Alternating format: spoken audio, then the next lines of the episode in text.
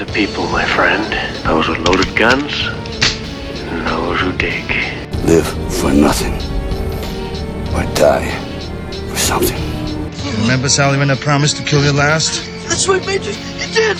I lied. Don't waste my motherfucking time!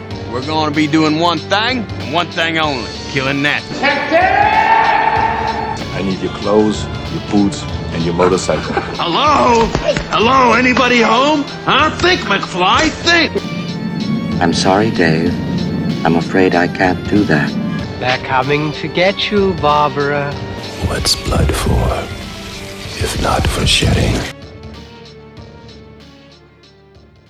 Salut à tous et bienvenue dans Podsac, le podcast sérieusement accro au cinéma, tout seul. Ouais, parce que c'est bon quoi. Ils se sont bien payés ma gueule là, Anthony et Fred avec leur dernier épisode sur, euh, sur le Nexus. Hein. Ils se sont dit que Jérôme il n'y connaissait rien, Jérôme c'est un petit branlot, il connaît que dalle. Mais attendez les mecs, vous êtes bien sympas quoi. Mais je j'ai peut-être pas fait des études de médecine, moi ok d'accord, j'y connais rien, mais je sais quand même que voilà quoi. Euh, Cubitus, euh, Anus, Nexus, je sais que ce sont des os quoi, je suis pas débile, donc c'est bon quoi. Et puis les androïdes, Fred, euh, t'es bien sympa, mais ok, euh, moi je m'y connais un peu en SF, je sais ce que c'est qu'un androïde, j'ai vu Blade Runner, je suis pas con quoi. Donc ça m'a vraiment, mais vraiment saoulé. Donc voilà, désolé mes chers auditeurs, on était censé parler du Hobbit, ben j'en ai rien à foutre, rien à foutre du Hobbit. De toute façon c'est une merde. Donc moi j'ai décidé de parler de Enemy's Closer. Voilà, je vais faire un épisode spécial Enemy's Closer, le nouveau film de Peter Yams, le réalisateur de Capricorn One et de Outland, avec Jean-Claude Van Damme, qui signe donc leur troisième collaboration après Mort Subite et Time Cop. Donc ça raconte l'histoire en fait de, de deux gars qui sont ennemis et qui Ouais, sont... oh, ta gueule là, Jean-Claude Oh, Van Damme. oh, boudin créole là, c'est bon, on Mais se calme. qu'est-ce qui se passe là Vous faites quoi là? Un putsch. Ah non, non, non, non, non, je suis censé être tout seul là, vous m'avez trop énervé là, vous êtes foutu de moi avec votre Nexus, c'est bon quoi.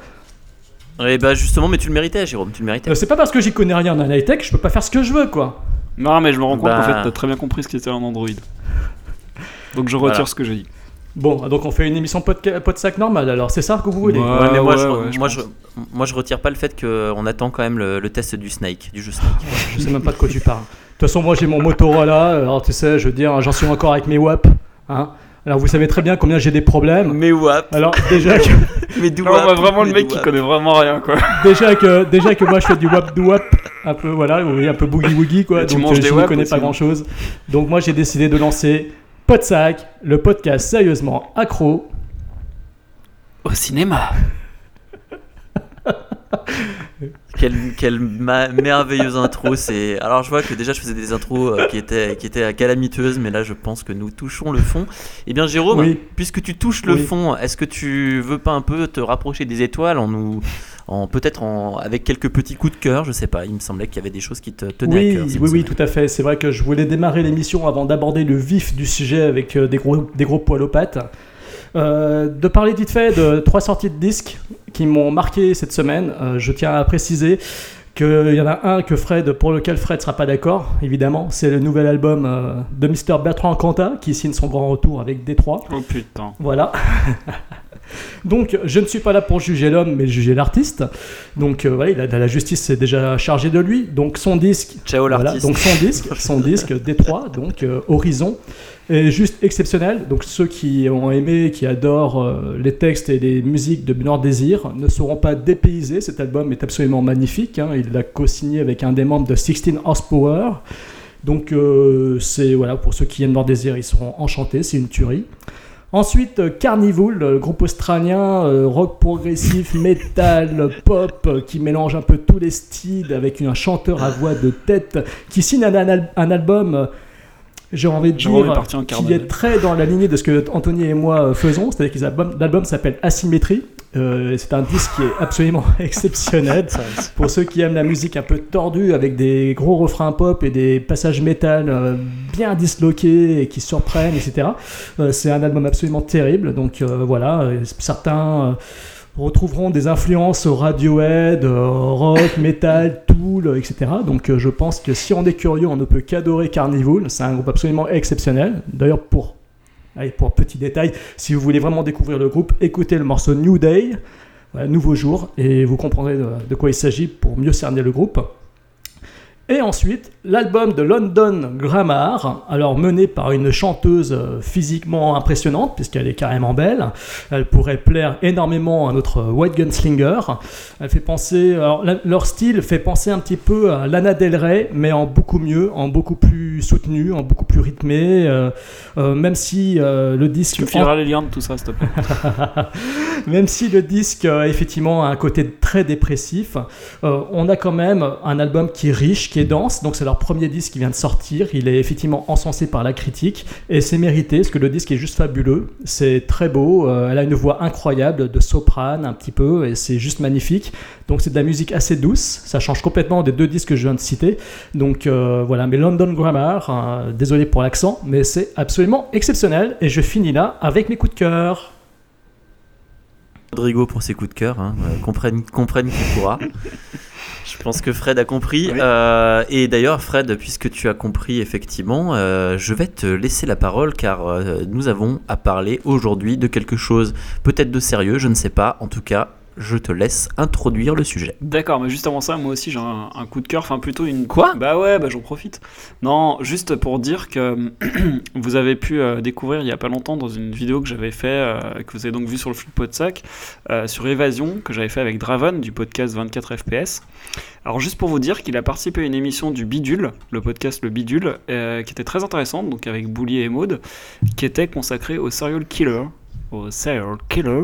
Et voilà, c'était vraiment très intéressant et euh, je vous la conseille. Voilà, c'est juste ça. Ouais, alors bah d'accord, ben, moi je vais faire un petit coup de cœur rapide et un petit coup de cœur pour euh, notre ami Cliffhanger et son, sa superbe émission Movies Unchained.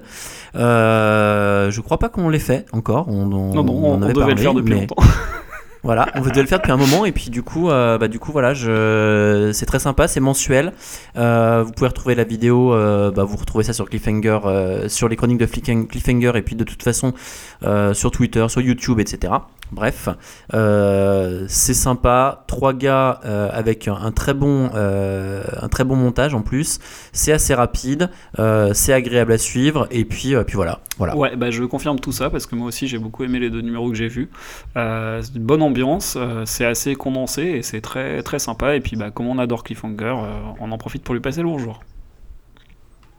Ok, donc euh, Fred, euh, je crois que euh, tu- je vais te laisser la parole maintenant, et puis je vais te laisser donc introduire le sujet de la semaine. Ok.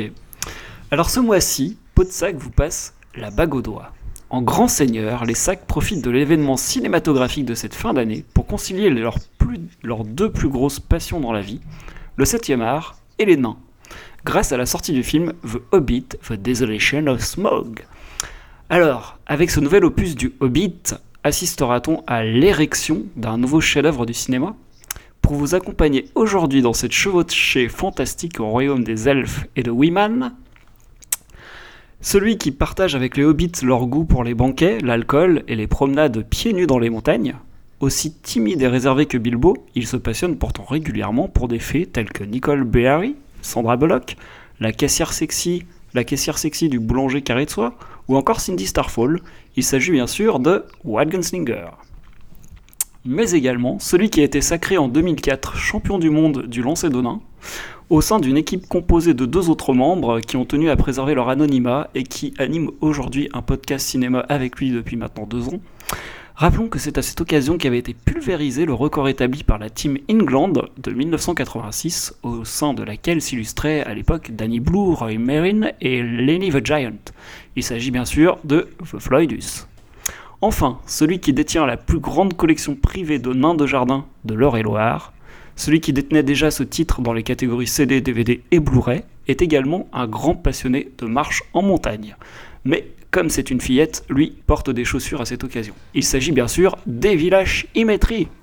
C'est donc tout naturellement que les sacs vont vous parler aujourd'hui du film The Hobbit, la désolation de Smog de Peter Jackson, mettant en scène une joyeuse bande de nains de jardin et un anneau. Petit conseil pour optimiser votre écoute de ce podcast, pensez à bien régler vos lecteurs MP3 à la vitesse de 48 images par seconde s'il vous plaît, et à activer la 3D. Tony, c'est à toi. Oui, donc euh, merci pour cette introduction, euh, mon cher Wild Gunslinger. Et avant en fait qu'on parle de, de ce deuxième opus, euh, on va peut-être reparler très rapidement en fait du premier, parce que ce que vous vous en avez pensé en fait. ben, on va peut-être commencer par toi, Fred. Qu'est-ce que tu avais pensé toi du premier Hobbit? Alors le premier Hobbit, alors déjà il faut savoir que si on fait un petit retour en arrière, la trilogie Le Seigneur des Anneaux, j'avais déjà moyennement accroché parce que j'avais vu le premier La Communauté de l'Anneau au cinéma, d'ailleurs je crois avec toi Tony. Et j'avais trouvé ça un peu long, une exposition trop longue, et je m'étais un peu fait chier. Du coup, j'étais pas allé voir la suite au cinéma. Et c'est qu'à la sortie en Blu-ray que j'ai regardé euh, l'ensemble de la trilogie euh, version longue, et que là, j'ai adoré. Alors voilà, comme quoi, euh, des fois, il faut revenir sur, les, sur les films qu'on n'a pas forcément aimés au cinéma. Et donc, cette fois-ci, j'ai décidé de pas refaire l'erreur. Je suis allé voir The Hobbit au cinéma. Et j'ai beaucoup aimé, euh, malgré des défauts euh, en termes d'humour qui est un peu balourd, avec des scènes un peu, un peu longues au départ. J'ai quand même bien aimé, je me suis bien pris au jeu, je suis bien rentré dans ce monde euh, complètement, complètement atypique et original. Et j'ai passé un, vraiment un bon moment. Du coup, j'attendais, euh, je vais pas dire de pied ferme, euh, vraiment, c'était pas le film que j'attendais le plus cette année, mais j'attendais quand même cette suite parce que je pensais bien passer un bon moment. Eh bien, écoutez, euh, je vais pas revenir aussi loin que Fred. je vais revenir juste au premier épisode. Bon, j'ai jamais été un grand fan de Heroic Fantasy, tout de suite, je vais vous le dire. Donc, euh, les trois films de Peter Jackson, alors que c'est un metteur en scène que j'adorais depuis Bad Taste, euh, les trois premiers films, la trilogie initiale m'avait effectivement plu. Ensuite, quand j'ai appris qu'il faisait d'un bouquin de moins de 400 pages trois films, je vous avoue sincèrement que j'étais très inquiet. Le premier film a finalement répondu à mes craintes parce que je l'ai trouvé extrêmement long alors qu'il ne durait que à peine plus de deux heures. Mais je l'ai trouvé d'une lenteur et d'une longueur absolument abominable. Je m'étais littéralement ennuyé. Donc, le deuxième épisode, quand j'ai vu qu'il allait atteindre les presque 3 heures, je vous avoue que j'y allais avec reculons. D'ailleurs, vous le savez, j'étais pas spécialement emballé à l'idée qu'on allait faire un pot de sac dessus. Mais bon, voilà, c'est vrai que c'est une des plus importantes sorties de l'année 2013. Donc, il fallait absolument en parler quand même. On pouvait pas passer à côté. Donc, je me suis plié à l'exercice. euh, voilà. Et, je vous dirai après ce que j'en ai pensé. Ouais, bah, euh, quant à moi, euh, effectivement, bah, le premier, alors j'avais beaucoup aimé moi la trilogie, mais vraiment beaucoup. Par contre, bah, le Hobbit, je ne suis pas allé le voir ni au cinéma, ni je ne l'ai vu en Blu-ray, en vidéo, etc. euh, Jusqu'à il y a quelques jours. Donc là, c'est tout simplement parce que j'avais vraiment peur d'être déçu et effectivement, euh, moi j'avais lu le Hobbit, j'avais lu euh, tous les bouquins et plusieurs fois quand j'étais ado et j'avais vraiment peur d'être déçu et d'avoir une, histoire qui, traînait en longueur, euh, voilà. Bah, quand j'ai commencé le film, le problème c'est que j'ai trouvé qu'effectivement bah, c'était très lent, très long le début. Après, je suis quand même rentré dedans. Et le premier, je l'ai trouvé sympathique, mais un peu longuet. Et, mais, mais ça va, j'ai trouvé que c'était assez joli, assez sympa. Voilà, donc j'ai trouvé ça pas mal. Par contre, là, bizarrement, j'étais excité d'aller voir le 2 parce que euh, enfin, j'allais pouvoir voir le Hobbit au cinéma et en HFR, puisque tout le monde parle du HFR. Et donc, je me suis dit, Ah, ça va être peut-être une expérience de cinéma euh, géniale. Et on va, on va en parler. D'ailleurs, ça, je sais pas, vous l'avez pas vu en HFR, je crois, tous les, tous les deux. Non, moi personnellement, je l'ai vu dans mon petit multiplex euh, privé euh, qui n'appartient à aucune franchise, Pathé Gaumont UGC. Donc euh, le HFR, ils savent même pas ce que c'est, je pense. Euh, L'IMAX, ils doivent croire que c'est un format de vinyle. Donc je n'avais pas vu dans des conditions optimales, même si c'était dans la plus grande salle de près de 500 places de ce petit multiplex Drouet. Tu l'as vu en 3D Je quand l'ai même vu en en fait. hein. 2D par contre, et je suis bien content En- de l'avoir vu en 2D. Ah, en Et je 2D, suis- d'accord. Tu l'as vu en Ouais. 2D et, et en VF. Et en VF, donc je n'ai pas pu profiter de la voix de Mr. Benedict. Ah bah c'est bien parce que personne ne... Alors et toi Fred je crois que c'est en 3D VF c'est ça? Alors, ce qui est génial, ouais, c'est ça. Euh, Ce qui est génial, c'est qu'en vous écoutant, c'est-à-dire que là, on avait le choix entre VO, VF, 3D, 2D. HFR, euh, 24 images par seconde, c'est quand même magnifique tous ces choix. Non, alors moi c'est simplement parce qu'en fait il y avait, euh, j'avais prévu d'aller une séance, j'ai pas pu y aller, euh, et euh, parce qu'il y avait une panne de métro tout simplement. Et puis bah après j'avais le choix entre trois séances dans le même cinéma, et euh, en fait j'ai pris la plus la plus tôt pour euh, celle qui était la, la plus tôt pour pouvoir euh, profiter du film dans de bonnes conditions, et du coup je me suis retrouvé sur une séance 3D VF. Et je regrette de pas l'avoir vu en VO, mais je pense que j'irai peut-être le revoir en VO. Ou alors j'attendrai le Blu-ray pour le voir en VO, je sais pas. D'accord. par contre, bah, ouais, le temps, HFR, pas le premier, l'avais vu en. HFR, pardon. Et Oui. j'avais.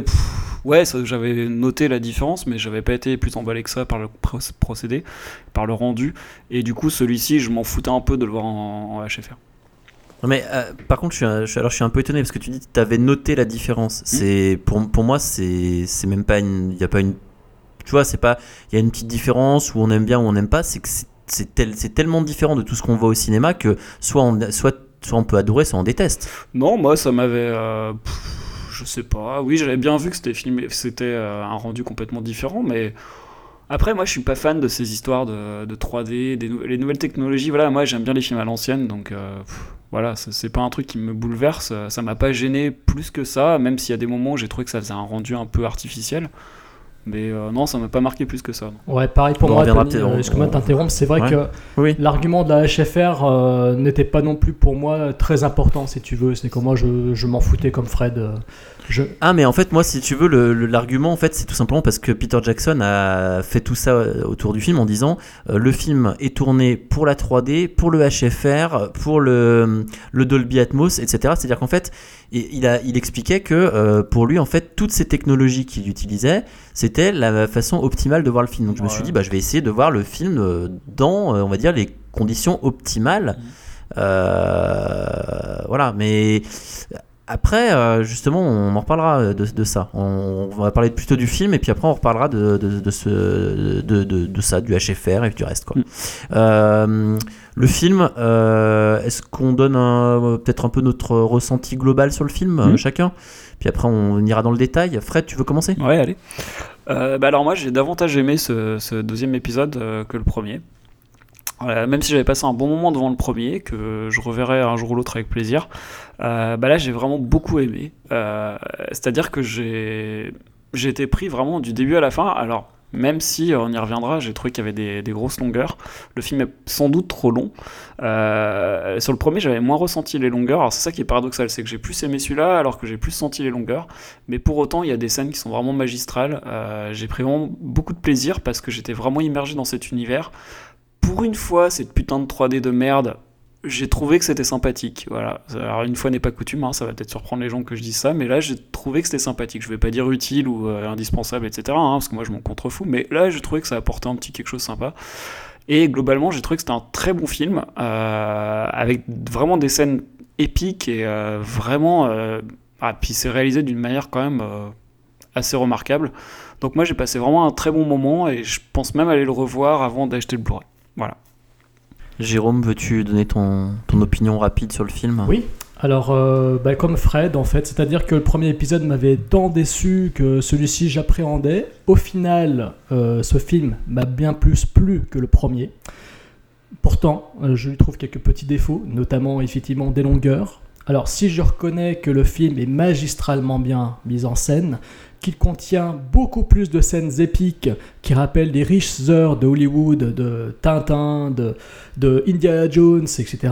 Euh, même si j'ai pris mon, pied lors de plusieurs séquences qui sont absolument mémorables, euh, je reconnais que passé les deux premières heures, le dernier quart du film m'a paru quand même excessivement long dans la mesure Mm. où tous les enjeux sont tellement bien construits et tellement bien menés, on sait automatiquement comment cela va se finir.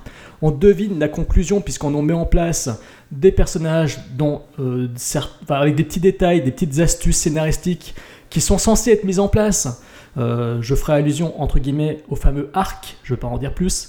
Euh, je veux dire, il y a plein de détails comme ça qui font que l'on sait comment cela ne peut que se terminer.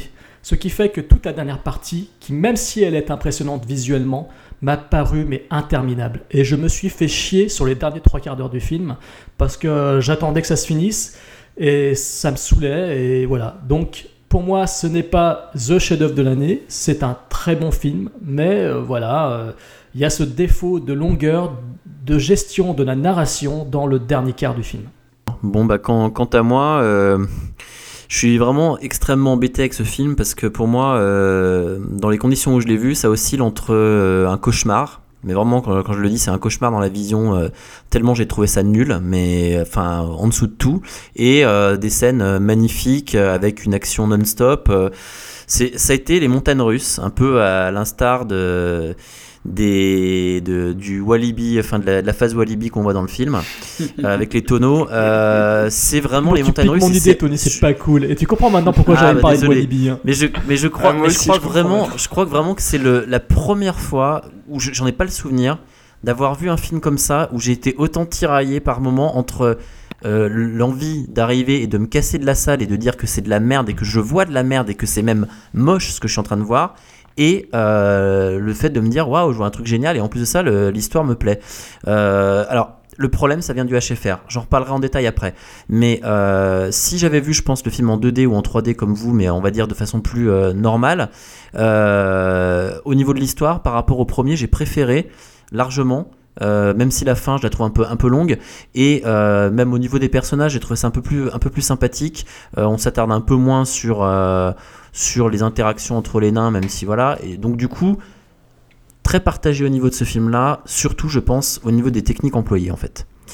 Alors après, euh, je sais pas, on, je sais pas sur quel sur quel point vous voulez euh, vous voulez qu'on s'accorde. Peut-être euh, quels sont pour vous les, allez, euh, chacun va donner ouais les, les personnages, mais je voulais dire quel est par exemple si jamais vous aviez à à recommander le film à quelqu'un, quel est le point positif du film pour chacun d'entre vous? Fred, par exemple, c'est quoi toi, si t'as un truc à retenir du film Bah, c'est euh, les grandes scènes d'action, euh, enfin notamment la scène de, de Walibi là.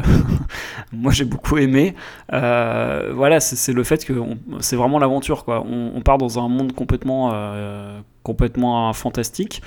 Et il y a beaucoup d'action, c'est euh, très rythmé par moments, il y a vraiment des belles scènes épiques et je trouve que c'est un dépaysement total et c'est très réussi. Quoi. Il y a plusieurs scènes qui m'ont marqué. Euh, je pense à la scène où il, tout bête, la scène avec les araignées, quand il monte, euh, juste avant qu'il rencontre les araignées, quand il monte tout au sommet des arbres. Je trouve ça magnifique. Voilà. Euh, Il y a la scène avec les, bah, les tonneaux, moi j'ai bien aimé. Maintenant, je suis embêté parce que j'ai oublié de dire quelque chose sur ce qu'imaginait.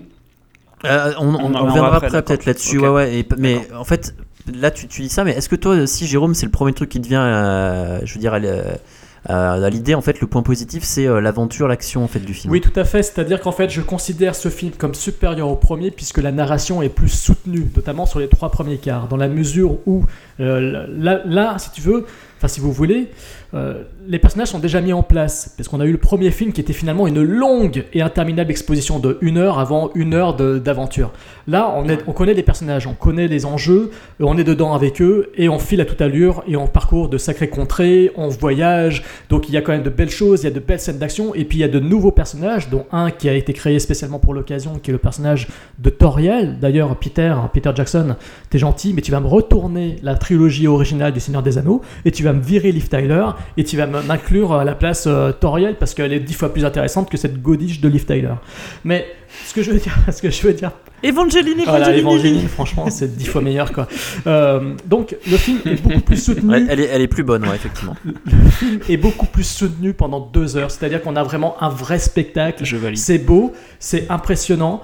On se prend de passion pour ce voyage. On découvre à chaque fois des paysages différents, des créatures différentes. Il se passe plein de choses. Il y a du mouvement, il y a de l'action. Et les personnages sont riches, euh, euh, ils sont forts. Le personnage de Bard, par exemple, interprété par Luke Evans, est, est juste génial. Quoi. Il fait penser à Aragorn aussi un petit peu dans la- par rapport à la première trilogie. Donc c'est emballant euh, sur les deux premières heures. Je mets plus Ouais, de fait, réserve sur, la, sur les derniers trois quarts d'heure, encore une fois. C'est pour ça ouais, que je te posais la question parce que moi aussi, Fred a dit ça puis après t'étais ok. C'est que pour moi c'est quand même le grand le, le grand point fort du film, c'est euh, on va dire c'est l'aventure, l'action qu'il y a tout au long. Euh, même si effectivement on peut se dire que le film aurait pu être plus court, ça c'est clair. Euh, C'est vraiment le, le point fort, c'est-à-dire qu'on a une, une belle aventure. Euh, et effectivement, je trouve que c'est intéressant ce que tu as dit, Jérôme. C'est, je je l'avais pas vu comme ça, mais c'est exactement ça. C'est-à-dire qu'effectivement, l'aspect finalement de présentation des personnages étant passé, euh, on peut en fait enfin arriver dans quelque chose, même si euh, au final, bon, sans spoiler tout le film, hein, euh, qu'est-ce qui se passe en fait? C'est, euh, on arrive, c'est, on traverse une forêt. Attends, juste et un puis truc, après, euh, c'est oui? en fait ce que tu viens d'expliquer, l'exposition. Ça me fait penser un peu à la première trilogie finalement. Moi, la Comté Oui. de l'Anneau, ce qui m'avait ennuyé, c'était ça, la longue exposition du premier volet. Tout- Alors, c'est vrai, même si moi, si tu veux, j'ai trouvé qu'en fait, c'était très différent parce que partant d'un roman où il y avait- qui était beaucoup plus fouillé et où il y avait beaucoup plus d'éléments en fait à apporter, euh, moi, l'histoire, en fait, je trouvais que justement, il, avait même, euh, on va dire, réduit certaines choses et je trouvais que c'était nécessaire pour la compréhension. Alors que là, dans Bilbo, euh, l'exposition qu'il nous donne dans le premier, elle est pas du tout nécessaire, en tout cas euh, aussi longue. Ouais, c'est ça en fait le truc. C'est mais Surtout par que contre, effectivement, t'as raison. dans le premier en plus. oui, voilà. Alors c'est c'est surtout ça. Et puis moi, au bout d'un moment, je me disais c'est bon, on va voir un nain ronfler, voir un nain faire. Bon, on le revoit encore, hein, mais euh, enfin, je trouvais que c'était un peu dommage parce que ça, ça, ça lorgnait du côté Disney, euh, un peu, enfin du côté un peu, euh, je sais pas. euh, pff, euh, on va dire euh, infantile. Euh, c'est un côté qui existe dans l'heroic fantasy un peu. hein, faut pas le. Et surtout dans ce roman, dans le roman Bilbo le Hobbit, à la base, il était écrit c'est un côté que j'aime pas hein, je trop moi en fait. ouais. Voilà, mais moi c'est un côté que je, qui- pour lequel je, auquel j'accroche pas. Euh, et du coup, euh, quand je jouais par exemple au jeu de rôle JRTM, c'est le jeu qui est basé là-dessus, le jeu de rôle qui est basé sur le, le Seigneur des Anneaux. Et ben du coup dedans, l'aspect d'humour en fait, il était mis en place par le maître de jeu ou pas, donc il choisissait. Et là, pour le coup, je trouvais dommage qu'il ait choisi en lui-même en tant que réalisateur ou maître de jeu, en fait, grosso modo, euh, de mettre trop d'humour dans la première partie et euh, dans la seconde, il y en a un peu moins. Et je trouve que c'est euh, c'est un peu un peu mieux dosé et un peu mieux. Donc du coup, cet, cet aspect d'aventure vraiment bien. Juste une chose, c'est que ça s'étire quand même en longueur parce que finalement l'aventure, elle se passe sur, on traverse une forêt, on arrive dans un village et on va dans une montagne, mais on a l'impression, à un moment, quand on voit la forêt, finalement, que tout est à côté. Tu as tout à fait Enfin, raison, moi, c'est Anthony, l'impression que par j'ai rapport à ce détail-là. Là, je suis entièrement d'accord avec toi. Si on résume le film en ce film de presque 3 heures, on se rend compte qu'en fait, ils font que ils font que quelques kilomètres, quoi. Mais Ouais. voilà, mais ça c'est le problème encore une fois d'une adaptation d'un bouquin qui faisait moins de 400 pages en trois films de 2, 3 heures et 3 heures peut-être pour le prochain, alors que Le Seigneur des Anneaux c'était trois films de plus de 3 heures mais qui représentaient chacun un bouquin de près de 500 pages. Il y a quand même une sacrée différence. C'est-à-dire que là il s'est dit on va faire trois films, alors qu'au départ il avait quand même l'intention d'en faire que deux, Peter Jackson. Avec sa scénariste attitrée, euh, je crois que c'est Philippa Bowen, euh, ils n'avaient pas spécialement euh, l'intention de faire plus, et puis finalement ils se sont décidés, je sais pas quand, mais de, de faire trois longs films. Et je crois que ça, c'est- un, péché de- grossesse, un péché de grandeur, quoi. Ils ont voulu trop en faire. Ouais, mais c'est pas les studios, ça, qui ont voulu faire ça pour des raisons économiques. pour, je pense euh, que Peter Jackson. je- Alors tu vois, Fred, je, là je veux bien le croire pour un yes man, tu vois. Mais Ouais. Peter Jackson, putain, c'est Peter Jackson. C'est le, le- le- maintenant c'est un peu l'acolyte de Steven Spielberg. Le mec, il a, Ouais, c'est mais bon, il a les pleins de pouvoirs. T'as vu les budgets? Le premier, il faisait 180 millions. Et le deuxième, j'ai pas vu des chiffres précis, mais ça oscillait entre 200, 250, 270 millions. Alors, ce qui me paraît énorme, hein, mais euh, je veux dire, c'est quand même des gros budgets. Donc, euh, est-ce que vraiment il a pas un peu les points liés avec les par les studios?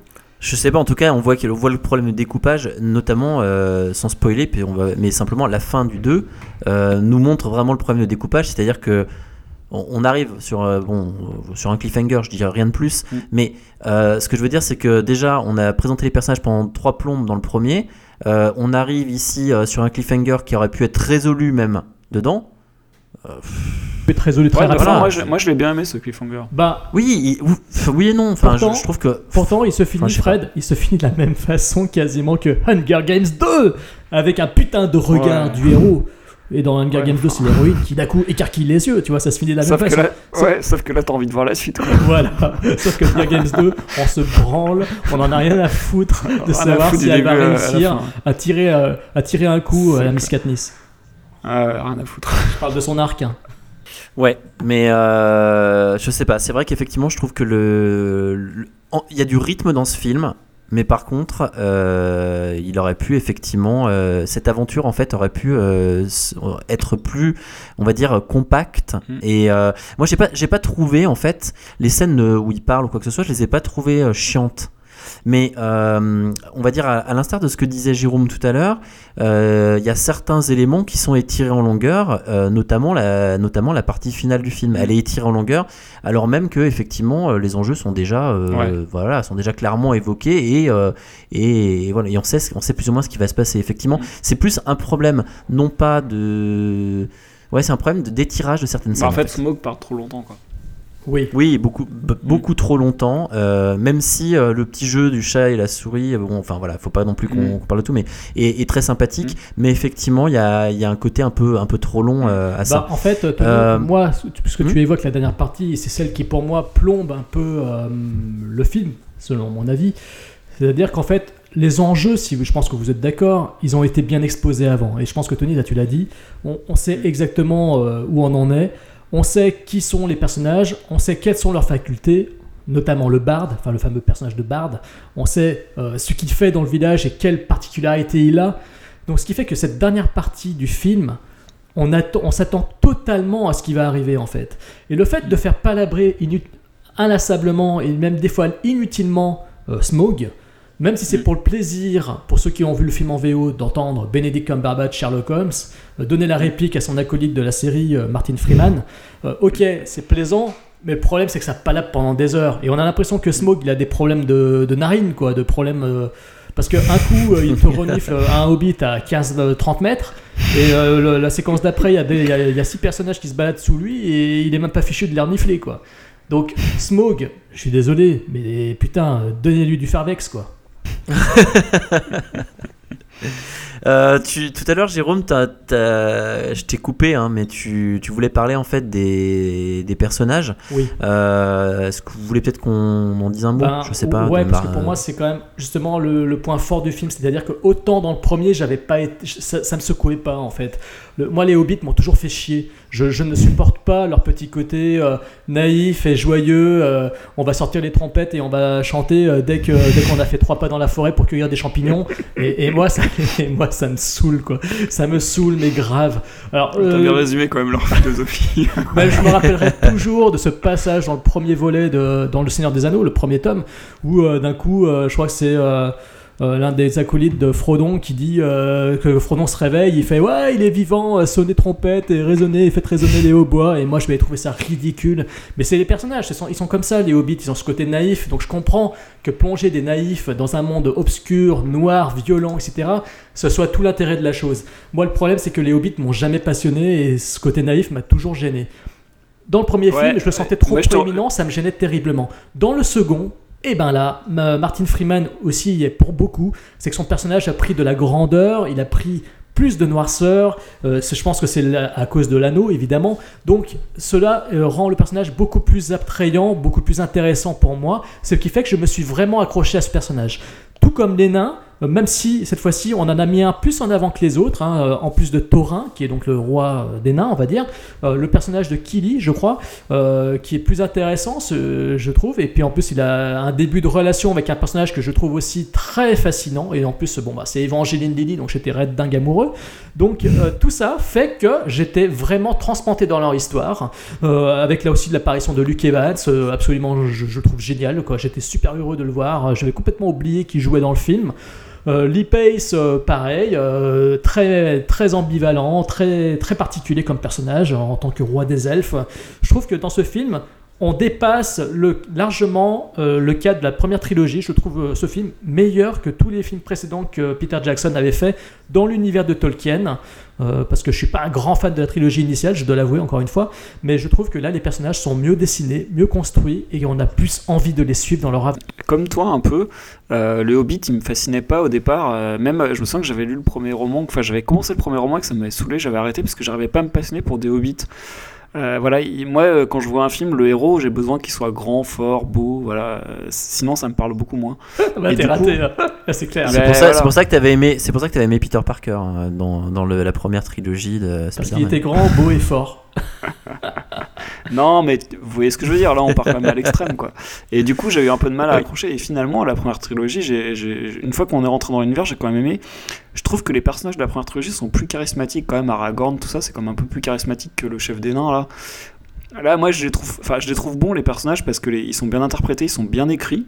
Euh, surtout que j'imagine qu'il y a beaucoup d'apports euh, scénaristiquement par rapport euh, au roman d'origine. Donc je trouve que tout ça est bien mené, bien écrit. Euh, mais je dirais pas jusqu'à dire que c'est meilleur que au niveau des personnages que le Seigneur des Anneaux, quoi. Parce que voilà, même si j'y prends du plaisir et que j'apprécie les personnages, notamment comme tu l'as dit, celui d'Evangeline Lilly, et puis euh, le retour de Legolas qui est un peu plus sombre, qui est un peu euh, un peu différent, qui est un peu plus badass. C'est John Euh, McClane dans le film. hein. De quoi C'est John McClane dans le film. Il manque plus que le petit, euh, Ah le petit ouais, Marcel et il lui sort les flingues et puis il va.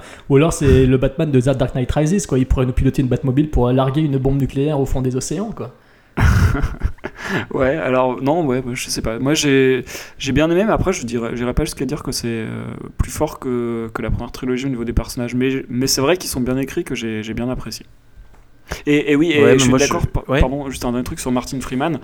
Mais là, je pense que ça vient aussi beaucoup de l'acteur, parce que l'acteur est très très bon. Euh, il l'a prouvé à plusieurs reprises. Et là, dans ce film, il- effectivement, comme tu dis, il prend de l'épaisseur. Qu'est-ce qu'il y a? Euh, non, non, continue, c'était intéressant, Fred, continue. D'accord. Non, non, je disais juste, je confirmais qu'il prenait de l'épaisseur et que vraiment, euh, je le trouvais vraiment très bon. Il prend de l'épaisseur, mais il prend pas de la hauteur, effectivement, par rapport à son rôle. hein. Mais, euh, effectivement, ouais, non, non, les personnages, je pense qu'il n'y a, rien à dire. Euh, C'est, moi, je pense, une des grandes forces, en fait, euh, du film. On oublie tout, en fait, on oublie tous les nains, mis à part, effectivement, Thorin et, et. Euh, mais c'est c'est pas si mal. Finalement, euh, on, en a, on en a deux qui ressortent du lot. On a euh, notre, notre pote Gandalf, puisqu'on en a pas parlé, Oui, mais bah, euh, notre pote Gandalf qui, excellent. lui, euh, arrive. euh, il est excellent et, et voilà, enfin, avec ce côté un peu décalé, finalement, de personnage que, qui, est, qui est assez agréable, parce que finalement. euh, euh, c'est euh, un magicien, il a, il a plein de pouvoirs et tout, mais en même temps il est complètement décalé. Et puis il fait tout le temps la même Euh, chose, hein, avec son putain de bâton, là, c'est bon quoi. Alors, par contre, ouais, effectivement, euh, il- effectivement, bon, il y a. Non, les il a un mêmes bâton. Bluetooth cette fois. Il, Non, il allume, mais ça oui, ouais, ouais.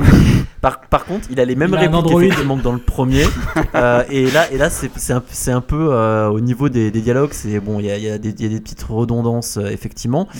Euh, pour Martin Freeman, euh, ouais, il est intéressant, mais bien entendu, son personnage évolue de, de par sont précieux. Mm. Et mais en fait, euh, ça entraîne par contre. euh, J'en reparle un peu plus loin, mais euh, les pires scènes visuelles du film d'ailleurs. Les moments où il peut, il- où en fait il, il met l'anneau.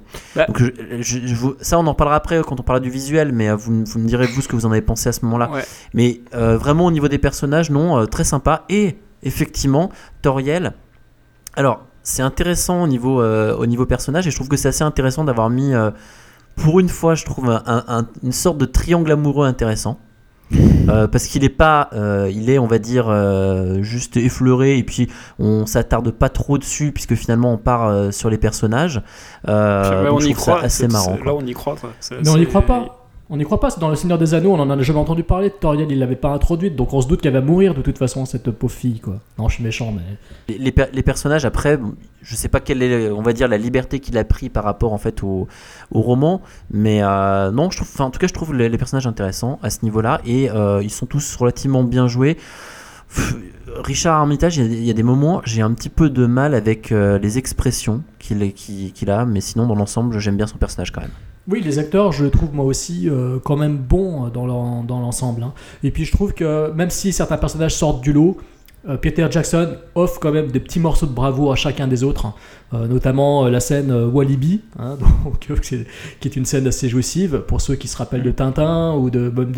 Moi qui m'a rappelé aussi des Indiana Jones, hein, les mêmes délires que Indiana Jones, c'est le Temple Maudit pour être honnête. Et euh, je trouve que par exemple la scène où euh, il y a ce putain de nain qui se promène dans son, dans son tonneau et qui dévale la- les pentes et qui se met d'un coup à, à- à charcuter euh, sans, sans le savoir, sans le vouloir vraiment, involontairement, euh, Ouais, des putains de trolls. marrant, ça. Ça, c'est très drôle. Et dans la salle euh, qui était comble hier soir, le, le public entier était mort de rire. Quoi. Là, les gens, Ouais. ça a- c'est une scène qui a totalement fonctionné, alors que ce n'était aucun des personnages principaux du film qui en était, euh, qui était mis à l'honneur. Quoi. Donc, euh, quelque part, cela prouve que Peter Jackson, il sait, quand il le veut, offrir de beaux morceaux, de, beaux- de belles séquences de cinéma à ses per- à sa- à- aux personnages secondaires. Alors donc euh, maintenant on va parler un petit peu de, la réal, euh, maintenant qu'on vient de parler des, personnages, euh, parce que bon, Peter Jackson est quand même reconnu comme étant un grand réalisateur, enfin je pense qu'on est tous les trois relativement d'accord là-dessus. Qu'est-ce que vous avez pensé vous de la réal du Hobbit? Jérôme? Eh bien, imparablement, euh, Monsieur Jackson euh, s'en est mieux sorti, je trouve, que sur l'épisode précédent. C'est-à-dire que euh, là, il a su mettre encore plus d'épiques et plus de colligrammes dans son film. Et donc, euh, on s'amuse beaucoup plus. Visuellement, c'est superbe. Il y a du rythme, c'est ample. il sait filmer l'action comme jamais. Je trouve qu'il s'en sort vraiment mieux que dans le premier épisode. Ça, c'est certainement dû aussi au fait que l'histoire est beaucoup plus prenante et beaucoup plus traitée le rythme s'en ressent dans la mise en scène.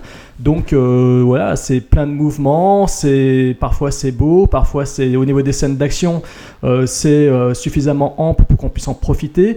Il y a quelques petits combats avec les elfes où je, par contre là j'émettrais un léger bémol, c'est-à-dire que j'ai ressenti que c'était trop trop dans la tendance actuelle de, de faire des plans très cut et, hum, très rapprochés, ce qui nuit un petit peu à la lisibilité de l'ensemble. Mais bon, voilà, je l'ai vu qu'une seule fois. Je me suis dit, est-ce que c'est parce que j'étais trop près de l'écran, parce que la salle était blindée et j'ai pas pu me mettre à ma petite place favorite habituelle dans le cinéma, donc j'étais un peu trop euh, dans la partie basse de la salle, ça me fait un peu chier, mais bon.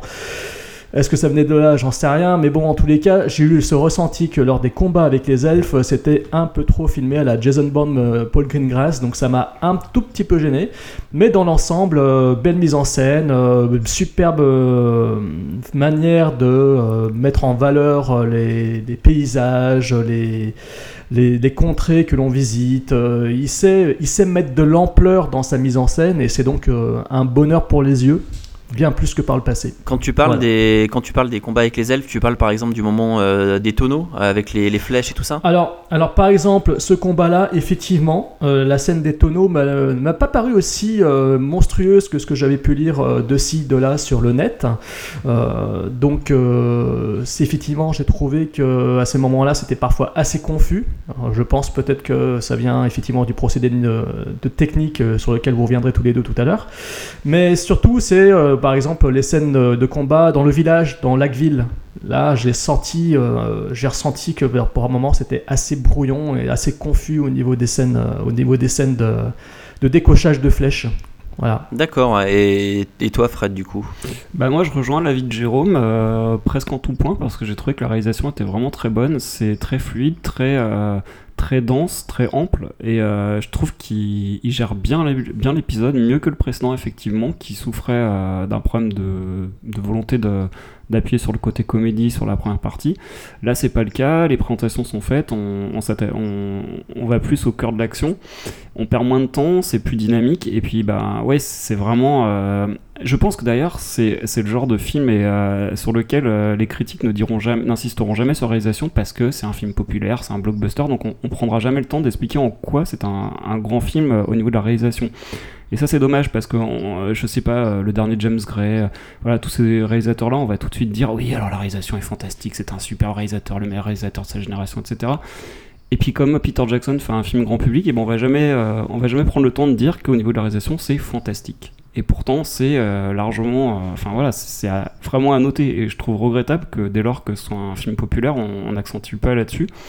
Et euh, bah, moi, du coup, j'ai envie de le faire. J'ai envie de dire que Peter Jackson, c'est vraiment un super réalisateur qui est vraiment très doué et qui, qui parvient à livrer un film qui est vraiment, euh, vraiment plaisant et euh, vraiment agréable et qui, qui fonctionne sur tout le monde parce que. je l'ai vu deux fois, les deux fois la, la salle était morte de rire quand, quand il fallait, et les gens ont eu l'air d'apprécier le spectacle les deux fois. Quoi. En tout cas, moi je l'ai apprécié les deux fois, et je trouve que c'est vraiment, vraiment une grande réussite à ce niveau-là. Je suis, euh, je suis assez, euh, assez euh, ébahi devant le spectacle qu'on nous offre, et, et je peux dire aussi que le défaut dont on avait parlé sur la narration, sur le fait que, alors je sais plus, je crois que c'était Jérôme qui évoquait ça, ou Tony, je sais plus, sur le fait qu'on avait l'impression qu'il parcourait pas beaucoup de distance pendant le film. Du coup, comme je l'ai revu une deuxième fois, je me suis attaché à regarder euh, un peu ça, et en fait, j'avais eu un peu la même impression que vous, sauf qu'en fait, euh, à la deuxième vision, je me suis rendu compte qu'il y a aussi le passage où il traverse le lac, qui fait que c'est là, en fait, on, on se rend compte de la distance qu'il y a entre euh, la montagne et puis euh, la forêt, par exemple.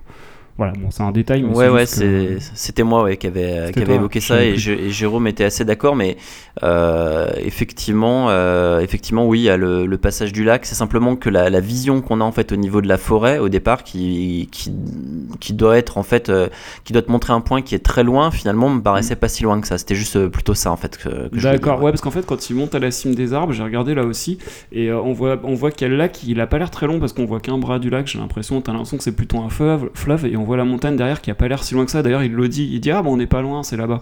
Alors qu'en fait, après, quand il traverse le lac, tu te rends compte que c'est un peu loin. Voilà, Effectivement, un ouais. défaut. ouais.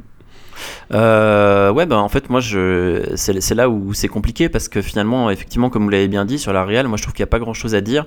Euh, c'est-à-dire qu'elle est, elle est efficace. euh, Il n'y a pas de, c'est toujours bien amené. Et effectivement, ce que j'aime, c'est qu'on a quand même euh, pas mal de plans larges qui nous permettent de situer l'action.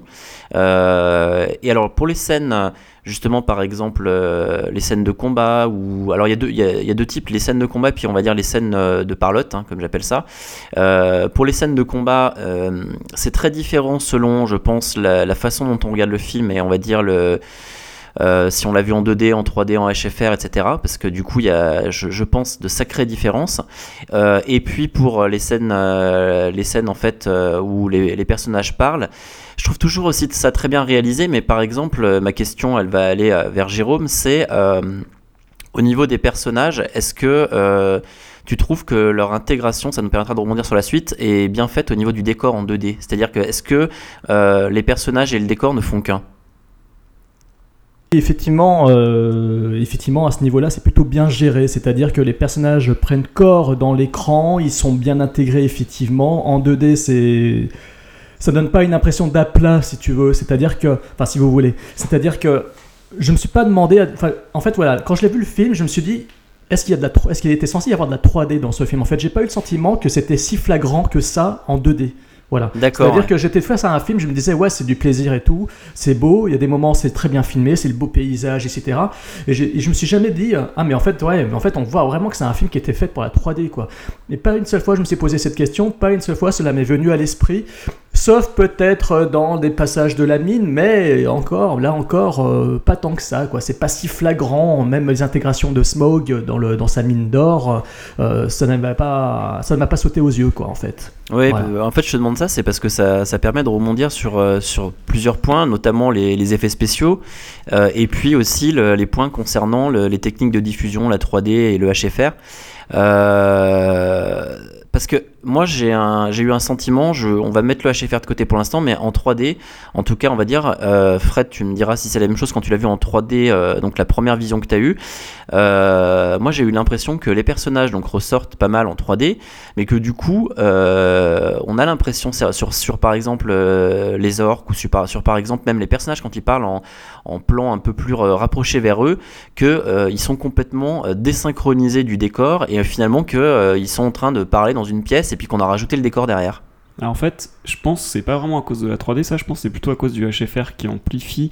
Parce que comme tu l'as dit, donc parce que pour, euh, pour récapituler, lors de la première partie de ce podcast, euh, qui sera diffusé en une seule partie, donc c'est pas très clair ce que je dis, la première, pa- première partie de l'émission, on va dire, euh, j'explique que je l'ai vu en VO 3D, mais pas en HFR. Et entre temps, à la pause, là, on a fait 5 minutes de pause, je suis retourné voir le film en, en HFR, VO 3D. non, j'avais vu en VF d'ailleurs la première fois. Là, je l'ai vu en VO 3D HFR, et du coup, j'ai pu un peu tenir compte des remarques de Tony pour euh, regarder un peu tout ça. Alors, effectivement, quand tu parlais de l'effet caméscope, euh, oui, l'image, elle a un rendu un peu caméscope, c'est-à-dire que ça fait très réaliste. T'as l'impression que c'est un truc que t'as filmé euh, lors d'un repas de Noël, quoi. Et du coup, euh, l'intégration des effets spéciaux euh, est spéciale, c'est-à-dire qu'on voit vraiment que, c'est un effet spécial, quoi. Donc euh, les orques, ils paraissent pas naturels. Et je pense que c'est par rapport à ça, c'est par rapport à la définition de l'image que tu as le sentiment que c'est assez mal intégré. Et alors, contradictoirement à ça, quand je l'ai vu la première fois, donc en, en VF 3D sans HFR, j'ai eu une grosse gêne au niveau des effets spéciaux, au niveau des déplacements de Legolas. Parce que alors, j'avais l'impression de voir un jeu vidéo, j'avais l'impression qu'il sautait de partout et que c'était pas du tout naturel, que c'était une incrustation numérique à chaque fois, et ça m'a vraiment déstabilisé. Et bizarrement, je m'étais dit que ça allait être pire en HFR, et en fin de compte, non, ça passe mieux en HFR. Euh, donc euh, j'y reviendrai peut-être tout à l'heure quand on va développer sur le HFR, ou tu veux que j'en parle maintenant? Bah, euh, Euh, vas-y, euh, Jérôme, tu voulais dire un truc? Oui, en fait, par rapport à ce que disait Fred sur les déplacements de Legolas, moi, ça m'a tout simplement fait penser à cette bouillie que j'avais vue. Enfin, cette bouillie. Là, je suis méchant. C'était de la bouillie dans le film, en fait, le- l'attaque des clones. Vous vous rappelez ce combat avec Yoda? Oui, j'avais trouvé ça Ah ouais, absolument ouais, ouais. Ouais, ridicule, et très, très, très moche, très affreux. Et en fait, j'ai eu ce sentiment là en moindre quand même dans euh, Bilbo, enfin dans le Hobbit euh, numéro 2. Euh, C'est-à-dire que c'est mieux géré quand même. Mais effectivement, Fred a raison de souligner que euh, même en 2D, j'ai ressenti par moments que le, côté HFR donnait un aspect très euh, caméscope numérique haute définition. Mais c'est pas la première fois que je constate ça dans les films, euh, dans les blockbusters aujourd'hui. hein. Je l'avais vu euh, récemment, même dans Gangster Squad, euh, le combat entre Josh Brolin Mm. et Sean Penn à la fin. Je trouvais que ça faisait vraiment une. Il y avait une patine très très lissée, Mm. très, très vilaine, et j'ai ressenti ça bien souvent, bien souvent, hélas.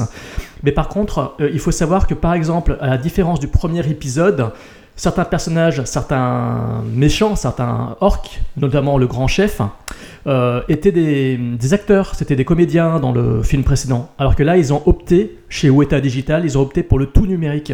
Et là, c'est une sacrée différence euh, par rapport au premier épisode, vous voyez D'accord, je savais pas.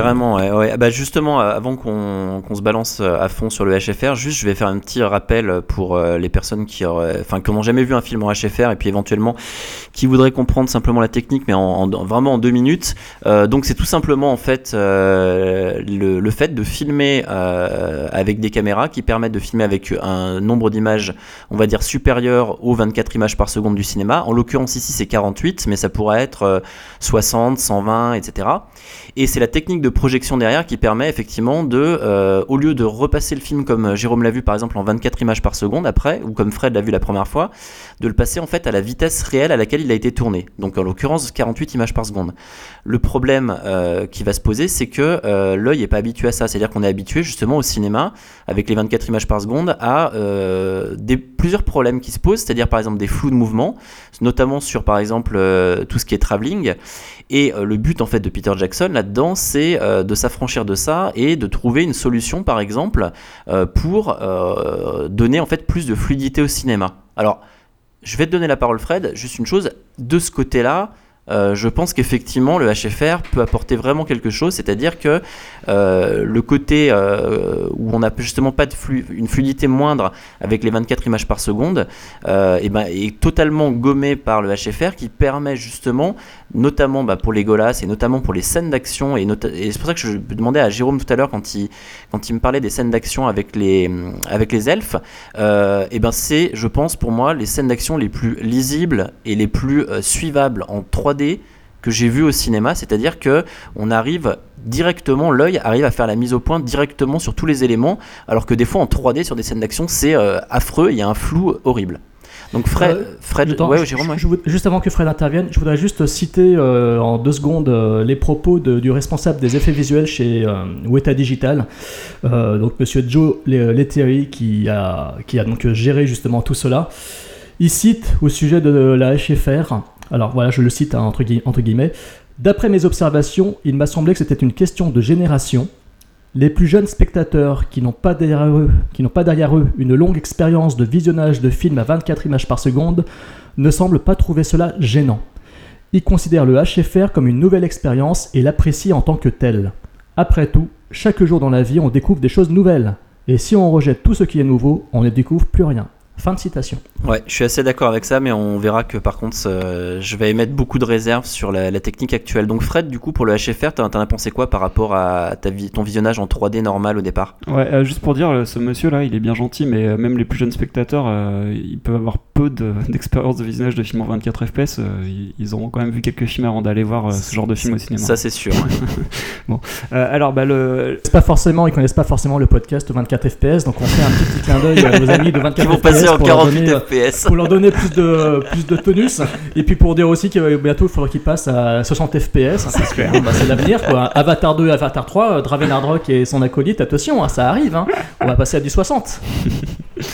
Euh, alors, bah, moi, deux choses sur le, 40 le, le 20 le 48 FPS, pardon.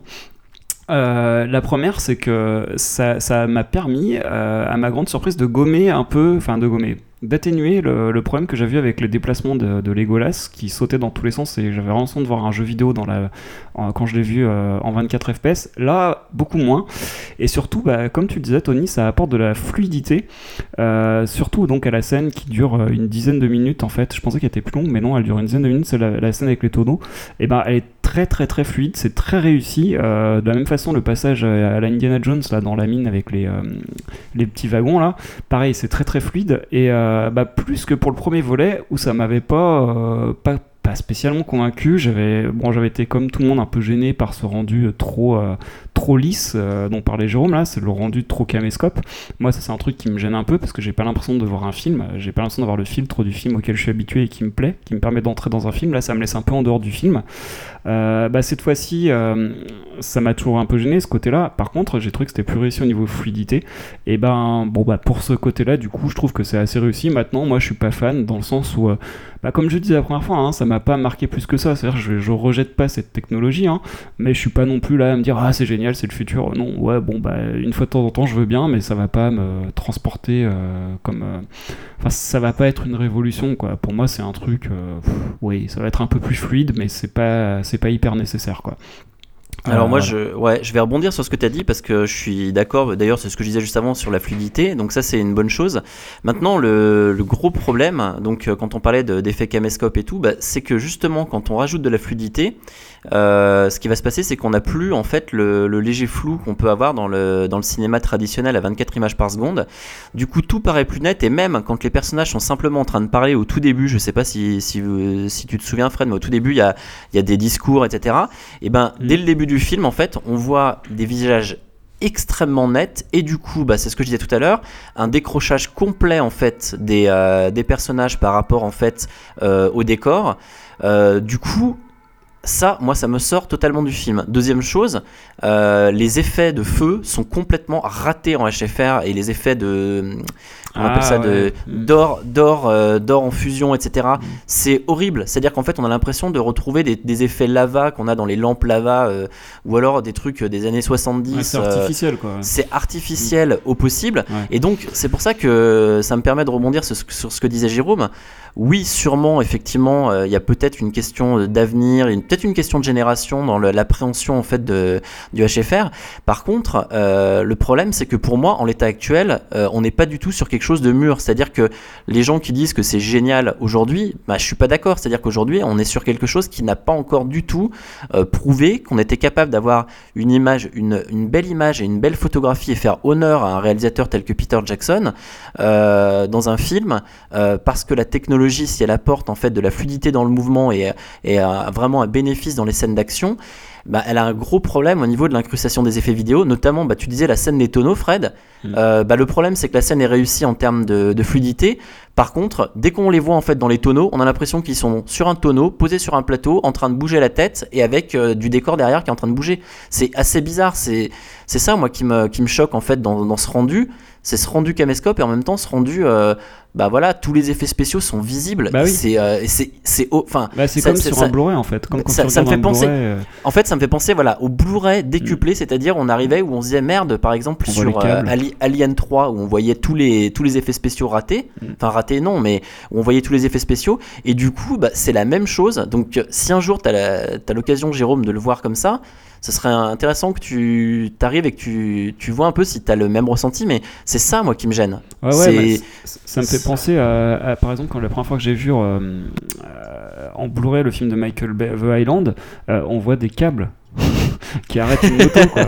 Alors là, ça me fait penser à ça. Plus tu rentres dans la précision et dans la netteté et tu augmentes le, euh, tout ça, bah, enfin le, comment dire, le, la précision, et bah plus tu, il faut être exigeant avec euh, les effets spéciaux, etc. Quoi. Donc, euh, Non, mais ça, ça me dérange pas, Fred, ce que tu dis, parce que c'était les techniques à l'époque de The Island, ou même encore les films plus anciens. hein. On peut parler de Terminator 1, etc. Quand Mm. ils sont rendus en Blu-ray, forcément, les artifices SFX de l'époque, les effets de plateau, sont forcément révélés par, euh, Mm. par le Blu-ray. Par contre, juste une chose, je voudrais euh, à nouveau citer mon, Non, non, mon mais c'était, euh, attends, juste, c'était pour dire qu'en fait, euh, je Ah, comparais ça dans le rendu. Parce que là, le problème, c'est que c'est un film qui est fait en 2013, donc. euh, Et ouais, en et 2012. ouais. Donc, Ouais, euh, moi, ouais, c'est pour ça que moi, les- Excuse-moi, Jean. Et, euh, merci euh, Joe Terry en fait euh, par à ce que vous avez dit sur le HFR. Il parle de la 3D en fait euh, dans le dernier numéro de l'écran fantastique. euh, D'ailleurs je vous le conseille parce qu'il y a un énorme dossier de 22 euh, pages sur le film. Donc il dit il y a un très grand gain, de qualité de la 3D en HFR qui est dû au fait qu'il est bien plus facile de lire des images nettes en relief que des images au contour rendues floues dans le mouvement parce qu'on les a filmées seulement à 24 images par seconde et qu'il manque de ce fait des informations. Plus une silhouette est nette, mieux le relief fonctionne. Et à 48 images par seconde, les mouvements rapides sont décomposés deux fois plus et donc deux fois plus net. Fin de citation. Bon, euh, moi, euh, le HFR, comme vous le savez, bon, j'ai pas vu le film dans ces conditions-là, euh, mais effectivement, moi je suis d'accord pour aller au-delà dans la technique, dans la technologie. Mais par contre, je reste comme Anthony, je, reste quand même très dubitatif sur le rendu parce que mise à plat, euh, même si je l'ai pas vu en 3D et je l'ai pas vu en HFR, mais mise à plat, euh, ces images pour moi restent quand même euh, très très vilaines au, au final quoi. Et c'est dommage parce que quand on a un film qui est aussi épique, qui veut mettre autant d'ampleur dans sa mise en scène, qui veut prendre le temps de montrer de belles choses, qui veut euh, magnifier les actions et ses décors et ses personnages, je trouve ça d'autant plus dommage. Je trouve que ça manque de chaleur en fait, et c'est ça qui m'ennuie le plus. J'aurais préféré que, bah, j'aurais préféré que ce film, putain, il soit tourné à la mode traditionnelle quoi. Et bah voilà, voilà, c'est c'est là où je voulais en venir, c'est que c'est qu'une fresque épique euh, telle que le Hobbit, euh, telle que le Seigneur des Anneaux à l'époque, pour moi, euh, ça a vraiment son, enfin, ça a vraiment son sens en fait euh, d'être tourné euh, en 2D et avec une qualité d'image maximum, parce que du coup, Peter Jackson, qui est quand même pas un manchot, je veux dire, au niveau effets spéciaux avec Weta, bah, le problème, c'est que là, ben, moi, je me suis dit, putain, j'ai eu l'impression que, bah, que c'était raté, et, et je me suis dit, pourtant, c'est lui-même qui dit de regarder le film dans ces conditions-là, et je pense, c'est pour ça que je pense que la technique n'est pas encore prête et que du coup ceux qui ça fait un peu comme euh, Cameron à l'époque mais ceux qui disent euh, oui c'est l'avenir peut-être peut-être que c'est l'avenir mais euh, en tout cas aujourd'hui c'est pas satisfaisant en l'état actuel de la science quoi Ouais, et puis en plus, si tu regardes, alors, tu parles d'Avatar, je trouve qu'Avatar, je l'avais vu en 3D au cinéma, c'était beaucoup plus réussi visuellement. Ça, ça me choquait pas, moi, visuellement. C'était particulier, certes, c'était vraiment très particulier, les couleurs et tout ça, mais ça me choquait pas. Alors que là, effectivement, les effets spéciaux peuvent un peu déranger, quoi. Bah en fait la, problématique d'Avatar euh, c'était euh, quand même une problématique il y en avait une c'était euh, dans les scènes d'action quand même où c'était flouté. Et donc je pense que c'est de là qu'ils sont partis en se disant bah si c'est flouté on va on va améliorer ça. Le problème c'est qu'en gagnant beaucoup de netteté et ben tu, euh, tu détaches tous les éléments du décor et donc euh, pour moi ça me ça me fait sortir du film La problématique d'Avatar, pour moi, c'était le film lui-même. hein. oui, non, mais ça, je crois qu'on l'avait compris, mais bon. Du coup, le, le 2 et le 3, alors ils vont le tourner en 60 images par seconde, très- enfin, ils vont le tourner en 60 images par seconde très bien. Comment est-ce que ça va être, euh, ça va être sorti? Parce que déjà, on a, je suis même pas sûr que les, les projecteurs qu'on a actuellement soient capables de, de balancer de la- des 60 images par seconde. Euh, donc, euh, et l'effet Benny tu l'as eu ou pas, Fred, euh, en HFR C'est-à-dire? C'est-à-dire en fait euh, une impression de, de mouvement euh, euh, accéléré. euh, Ah t'as l'impression, de voir un film en accéléré parce que ça c'est le premier ça- truc que beaucoup disent en fait effectivement. Ouais, alors ça, je l'ai eu sur le premier volet. Donc le premier film que j'avais vu en, en 48 FPS, et sur celui-là, je l'ai pas eu. Alors je peux pas dire pourtant que je suis habitué à ça, parce que j'ai vu qu'un seul film il y a un an dans ces conditions, mais je l'ai pas eu là, non, effectivement. Bon, il est il est un peu présent mais il est pas. moi c'est pas ça qui m'a vraiment choqué, c'est plus l'image en elle-même en fait qui m'a qui m'a vraiment choqué en fait. Ouais. Et du coup, moi, je voulais dire un mot sur la 3D parce que bon, je l'ai vu les deux fois en 3D. Et moi, qui suis pas du tout un défenseur de la 3D, qui n'aime pas du tout ça, qui préfère même revoir après les films euh, en Blu-ray pour profiter de la version 2D, comme par exemple Gravity. J'ai hâte de le voir en 2D pour- parce que je pense que ce sera plus joli. Bah là, euh, même si encore euh, cet aspect où le relief me dérange un peu parce que je pense que c'est plus joli en 2D, euh, là j'ai trouvé que c'était sympathique, bizarrement. hein, le coup des abeilles, il y a deux trois trucs comme ça. Je trouve que euh, même quand le dragon euh, crache le feu, même si le feu, comme tu dis, n'est pas très réussi, euh, c'était sympathique. Je trouve qu'il y avait des effets comme ça. Il y a un moment donné, il y a un truc qui t'arrive en pleine tête. Le mec à côté de moi s'est reculé. Je sais plus ce que c'est, un projectile qui t'arrive dans la tête. Ou non, c'est quand il tranche une tête. Il y a une tête qui vole et t'as l'impression que tu vas te la prendre dessus. Je trouve que là, cette fois-ci, la 3D était assez sympathique. Sur le premier, ça m'avait pas du tout marqué. Sur ce- celui-là, voilà. Pour une Parce fois, qu'on je ne est- cracherai pas dessus. Parce qu'on est dans de la 3D popcorn, un peu plus, euh, Ouais, un peu plus comme, comme ce, qu'on- ce à quoi on s'attendait au tout début de la 3D, je pense, hein, Et avec les pubs Haribo, voir, etc. euh, ouais. ouais, Ouais. et que j'ai toujours plus envie de voir que cette, ce- cette fausse profondeur euh, qui apporte rien du tout. Quoi. Non, mais de toute façon, euh, moi, pour l'avoir vu en 2D, je vous le dis, j'ai pas eu le sentiment du tout pendant tout le film qu'il y avait de la 3D quelque part. Enfin, que c'était un film qui appelait la 3D. Donc. euh, Tant mieux, tant mieux à la limite. ouais. hein, c'est, enfin, ça, ça- Ouais, parce qu'il n'y a rien de plus gênant en fait. Parce que Fred parle d'effet popcorn. Euh, effectivement, moi aussi, des fois, je... moi ça me dérange pas. Mais j'ai remarqué que beaucoup de gens qui apprécient la 3D ou qui apprécient les films en 3D qui en disent beaucoup de bien, ça vient sous... ils ils parlent souvent de films dans lesquels je trouve la 3D limite plate, limite Ouais, chiante. Parce qu'ils ils- ce qu'ils veulent, c'est pas des, des trucs qui jaillissent à l'écran, c'est des trucs de, qui aient plus de profondeur. Sauf que moi, c'est ce que je trouve pourri justement. C'est ce que après j'ai envie de gommer pour pareil revoir en que toi. Blu-ray. Voilà. Bah. D'ailleurs, Jérôme, euh, ça me rappelle quand on était euh, au champ, euh, quand on a vu la télé Ultra HD là, en 3D là. Oui, oui. Je crois que j'ai jamais. avec ton nouveau copain là. Ouais, je crois que j'ai jamais autant halluciné. D'ailleurs, on était tous, tous avec la bouche ouverte en fait, en regardant Ah oui. l'image. Ça sortait de l'écran, mais c'était hallucinant quoi. Ah oui, oui, je, je reconnais que c'était justement impressionnant. Et moi, c'est ça que j'attends, en fait, euh, tout à fait. J'attends de voir euh, des choses de ce genre. Je veux pas voir euh, des paysages en 3D, euh, parce que pour moi, ça reste toujours à plat. Je suis dans une salle de cinéma, j'ai des gens autour de moi, je vois qu'il y a quand même un aplat sur l'écran quelque part. Donc je, sais, je, je sens le factice, en fait. Et ça me gêne énormément. Et ça m'avait gêné aussi dans Gravity. Dans Gravity, j'ai pas trouvé la 3D si exceptionnelle Ah que tout le monde en ouais, parlait, pas quoi. du tout, ouais, c'est clair. Non, non, mais d'ailleurs, ça se voit sur les bords de l'écran parce que dès que t'as un truc qui sort un peu euh, sur un côté, Oui. bah pof, euh, c'est coupé. Là, t'es limite. Ouais, ouais. Non, pour moi, c'est le meilleur film 3D que j'ai vu pour l'instant à ce jour. Et là, tout le monde va se foutre de Meurtre à la. Saint-Valentin. Et c'est Meurtre à la Saint-Valentin. Exactement. Ouais, c'est voilà. la pub Haribo. Oui, oui, c'est vrai, effectivement.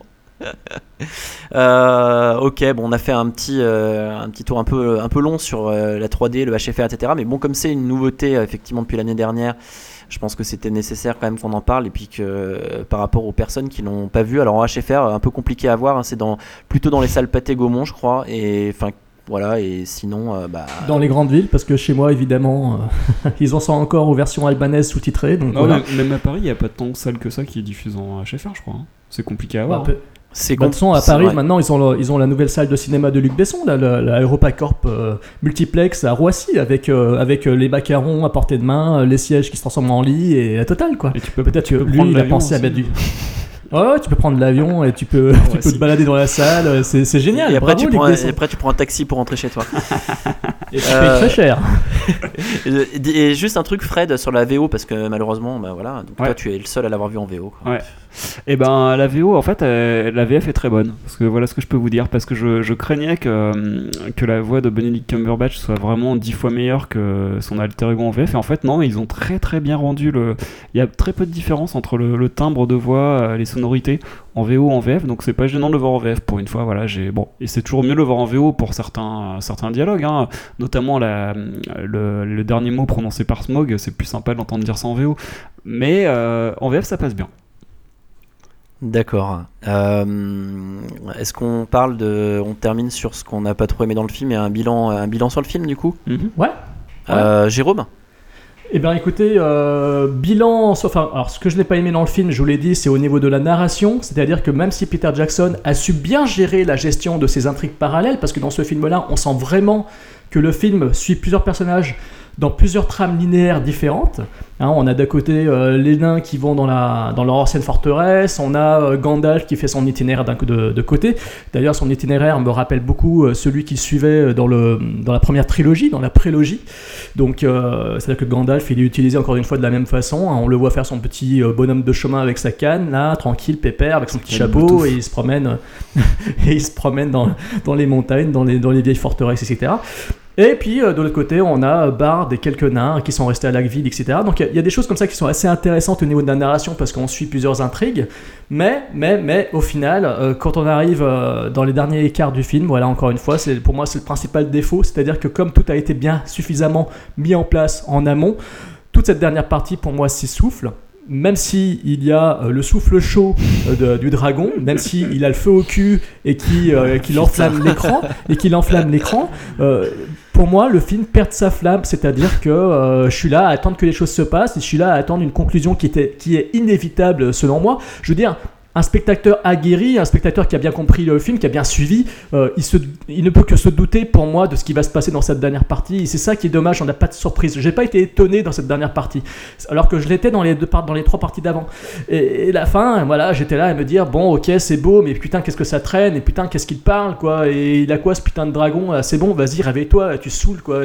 Et, donc, euh, bah, ça m'a, cruellement gêné. Je trouve qu'au niveau du rythme, ça s'essouffle. On, on perd cette, on perd cette flamme qu'il y avait dans les trois premières parties du film, quoi. Et bah, pourtant, Jackson, et pourtant Jackson euh, a su mieux gérer ses intrigues parallèles dans ce film-là, je trouve qu'au final. Donc ça reste pour moi un vrai plaisir. Euh, voilà, euh, je suis content de l'avoir vu dans les conditions dans lesquelles je l'ai vu. Ah, ça c'est pour mon ressenti général, hein, je dis ça pour conclure. Donc je suis content de l'avoir vu dans les conditions voilà, tels que vous les connaissez, sans HFR, sans 3D, etc. Euh, ça n'a- pas nuit euh, à mon plaisir quand même. Donc même si j'en suis pas sorti enthousiaste, euh, je suis quand même, je considère quand même ce film pour moi comme le meilleur de l'intégralité de la saga consacrée à Tolkien, le meilleur épisode qu'aura réalisé donc Peter Jackson. C'est le plus beau, c'est le plus épique, c'est le plus aventureux et c'est le moins, voilà, c'est le plus réussi pour moi de toute sa saga. Euh, juste pour rebondir sur ce que tu as dit sur le, le fait que effectivement euh, des fois ça, ça traîne en longueur, je suis allé regarder en fait le nombre de pages du bouquin et voir où ils en étaient. Euh, il y a, je crois qu'il y a 440 pages dans le bouquin, il reste euh, 100 pages pour le dernier. voilà. Donc putain. euh, voilà, ça vous donne un, un ordre d'idée. Vas-y Fred. De toute façon, de toute façon, attends, Ouais, euh, il faut savoir, euh, excusez-moi, je, je voulais, voilà. Euh, en fait, en lisant les interviews dans le dossier de l'écran fantastique, euh, ils ont carrément euh, rendu plus épique la partie finale, parce qu'en fait, il faut savoir que c'est déjà quasiment tourné. hein. Je crois euh, ils ont tout tourné en même temps, comme ils avaient fait Mm. un peu pour le Seigneur des Anneaux. Donc euh, là, ils, ont- ils doivent être, à mon avis, en pleine post-prod. Mm. Faudra vérifier, mais bon Ah, voilà. Donc il faut savoir que euh, le film prendra euh, des directions différentes et qui rendra des choses beaucoup plus épiques que dans le bouquin. C'est-à-dire qu'ils vont faire des choses qui n'étaient pas dans le bouquin a priori. Donc euh, de grandes batailles, etc. À mon avis, euh, les 100 dernières pages du livre, c'est pas étonnant qu'ils en fassent un film entier de près de 3 heures parce que visiblement ils vont faire du... Ils vont, ils vont grossir, ils vont gonfler tout ça. Alors j'espère que ça sera dans le bon sens et que ça ne sera pas dans le sens euh, euh, le retour du roi avec ces putains de fins interminables d'une heure quoi. Parce que de le retour du roi, je sais pas si vous en souvenez, euh, putain, la fin, elle se, répète 15 fois, euh, ça traîne en longueur, ça traîne en longueur, ça se finit jamais, et j'ai l'impression, j'ai eu l'impression pendant le retour du roi qu'il y avait plusieurs fins en fait. Ouais, moi ça m'a pas trop choqué pour le retour du roi, mais, je peux comprendre effectivement, il y avait des passages un petit peu longs. Fred, du coup, tu, tu veux Ouais. conclure? Ouais, alors bah, en fait, comme Jérôme, euh, moi j'ai pris du plaisir. euh, je trouve le film euh, très prenant, très intéressant, malgré ses longueurs. Il y a deux passages, il y a des longueurs. Il y a euh, entre la forêt et la traversée du lac. Enfin, je sais plus. Il y a un moment donné vers le milieu du film où il y a des, petites longueurs. Ça m'a un peu fait chier. Euh, et euh, bah, comme Jérôme, la fin, même si je trouve le jeu du chat et la souris intéressant avec le dragon, euh, on sent bien qu'ils ont voulu utiliser Benedict Cumberbatch. Voilà, et je trouve ça un peu, vraiment long même. C'est vraiment trop long. Voilà, donc moi je trouve que le film est très plaisant. Pour moi, c'est pas le meilleur de, toute la saga parce que le Seigneur des Anneaux c'était quand même, on avait comme la barque était quand même assez haute. Maintenant, c'est un très bon épisode pour lequel j'ai pris du plaisir. Voilà, que je trouve un peu long. Euh, Il y a un petit truc auquel euh, j'ai que j'ai oublié de dire. C'est que Legolas, euh, je trouve que. Alors, le problème, c'est toujours le problème des prélogies, c'est qu'il y a des petites incohérences. Bah là, je trouve que le personnage de Legolas, il est plus, euh, plus mature que dans la suite en fait. C'est-à-dire qu'on sent qu'il maîtrise mieux ses, euh, techniques de combat, euh, il est plus badass, euh, il a l'air plus renfrogné, enfin je sais pas, il, il a l'air plus, plus pur et plus innocent dans, la, dans le Seigneur des Anneaux, qui se passe pourtant après. Euh, voilà, alors je pense que ça vient du jeu de l'acteur peut-être qui a, pris en maturité, j'en sais rien, mais enfin en tout cas moi ça m'a un peu gêné, mais comme souvent dans les prélogies, hein, comme souvent euh, dans Prometheus qui est une sorte de préquel d'Alien, euh, les vaisseaux sont plus high-tech, etc. On a toujours plein de petits problèmes qui se rajoutent à tout ça. Voilà, mais globalement, moi, c'est un film que je conseillerais. Alors après, quant à dire si je le conseille en 24, en 48 FPS, en 3D, en 2D, en V ou en VF, j'en sais rien. Faites comme vous voulez parce que ça devient trop compliqué au niveau du choix pour moi. voilà. Ouais, ben un peu- comme vous deux. hein. Moi, pour moi, ça, ça reste un, ça reste un très bon film. Euh, après, euh, c'est le visionnage. Moi, enfin, ça, ça m'avait tellement choqué qu'en fait, il y a des moments, j'avais envie de, de chier sur la pellicule. Et, et euh, voilà, mais ça, ça, pro- ça provient euh, de, des problématiques effectivement de diffusion. Euh, donc, je reviendrai pas là-dessus. T'aurais- chié, t'aurais chié en 48 images par seconde, je te dis pas les projections hein, sur l'écran. hein. et en 3D en plus. Ouais, il y en a, ils en auraient eu plein la gueule, les, spé- les, les- ouais, bon, bref, les gens dans la salle. Donc du coup, du coup voilà, non, oui, un, épisode à aller voir. effectivement, quelques longueurs, mais par contre des, des, des scènes d'action vraiment sympas. Euh, je dis quelques longueurs, mais en même temps, je me suis pas trop ennuyé pendant le film, mis à part sur peut-être la fin. Euh, et puis, euh, les personnages sont intéressants. Et voilà, j'ai trouvé que c'était bien. Il y a peu- pas de grande exposition, comme on avait dit, euh, vu que ça a déjà été fait. Donc, du coup, euh, c'est beaucoup plus euh, énergique et beaucoup plus sympathique à suivre. Donc, ça en fait, un, je pense, une bonne, une bonne séquelle. Aller voir bah, à votre convenance après, avec tout ce qu'on vous a dit. Je pense, essayez d'aller le voir en HFR si vous pouvez, quand même, pour vous faire une idée, parce que c'est vrai que je pense que c'est personnel aussi ce qu'on peut ressentir par rapport à ce genre de technologie-là.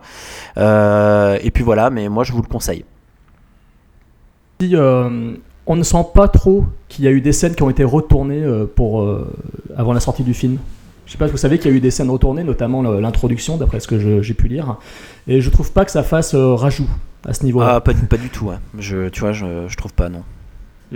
Moi, je voulais juste dire un truc. J'ai écouté, euh, qui a plus rien à voir avec le Hobbit, hein, mais j'ai écouté euh, le disque que tu conseillais, Jérôme, euh, London Grammar, et bon, bah, j'ai pas trop, j'ai pas trop aimé, désolé. Par contre, ça m'a fait penser que j'ai écouté un album très sympathique que vous pouvez trouver à 9,49€ sur le Google Play.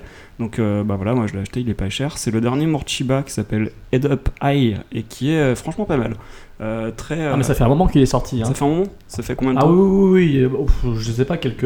Il est sorti pendant l'été, parce que moi je l'ai acheté déjà. Ah d'accord, euh, ok, bon bah voilà, bah, j'ai un train de retard mais je vous le conseille quand même. un disque Bah, sympathique. écoutez, pas aimé London Grammar, c'est pas grave, puisque notre ami Ash Traeger l'a beaucoup aimé. Ouais, j'ai vu et, ça. et voilà. Elle a d'ailleurs Et voilà. elle a d'ailleurs envoyé un tweet assez perturbant parce que je l'ai lu trop vite et j'ai cru qu'elle disait. Oui, je sais, je sais, je sais, euh, tu, l'as, tu, as- tu as rougi, euh, j'ai senti ton petit bout rougir, hein, mon Ouais. petit Fred. Voilà, et si vous arrivez à trouver euh, le dernier album de Hours qui est sorti Oui. euh, en juin, d'ailleurs, en plus j'ai vu ça. Ouais, hein. ouais, ouais, Ballet. Ballet The Boxer, B-A-2-L-E-T The Boxer. Donc Ours, hein, ça c'est- s'écrit Ours, mais c'est pas le groupe français euh, Oh non, tout pourri pitié. là. C'est pas la fanfare Euh, des. Euh, La- trop ouais, le, le- le- le cafard Le des fils à fanfares. Souchon, là, le fils à Woody, c'est voilà. le fils de qui déjà Je sais ce- plus, c'est un fils de, un fils de. Et euh, de- mais donc du coup, Hours, euh, c'est un groupe qu'on aime, qu'on aime tous les trois chez Podsac et Ouais. ils ont sorti un album. Je l'ai pas encore écouté. euh, Moi je l'ai écouté. Tu l'as Ouais. Vous l'avez Je l'ai écouté, euh, je l'ai écouté, Ouais. je t'enverrai, euh, je t'enverrai si tu veux Fred, Ah euh, oui. ce que je l'ai. Et, euh, et euh, il est beaucoup moins accessible que, les, Ah. que le premier album majestueux et que le dernier. Enfin, merci. euh, il est moins dans le style de Merci. Il est beaucoup plus rock, rentre dedans. Il y a même un peu de groove. Il y a des morceaux où il expérimente un peu, donc c'est surprenant. Euh, il est moins facile d'accès. Première écoute difficile. Deuxième écoute où là tu t'en sors mieux. Tu découvres des morceaux absolument fabuleux, notamment le numéro 4 qui est une tuerie. Voilà. Puis l'introduction aussi, le premier morceau de l'album est une tuerie également. Donc il y, a des- il y a de sacrées belles choses. Il faut juste voilà, se donner la peine de l'écouter pour euh, mieux l'apprécier. Mais par contre, on sent euh, Jimmy Gnecco qui est euh, injustement méconnu chez nous. Enfin, il est Mm. carrément inconnu. Ouais, c'est hallucinant. ouais. Euh, euh, voilà, il a été découvert quand il est venu faire la- en solo la première partie de Haha. Quand Haha est arrivé en France, euh, c'était pour leur tournée d'adieu l'année dernière. Ils avaient fait euh, quelques dates dans les, grands, les grandes salles françaises, Quand les élites, ah, j'ai envie de etc. chanter. Non, je pensais à AA, le groupe, euh, le groupe de l'Eurovision, tu sais.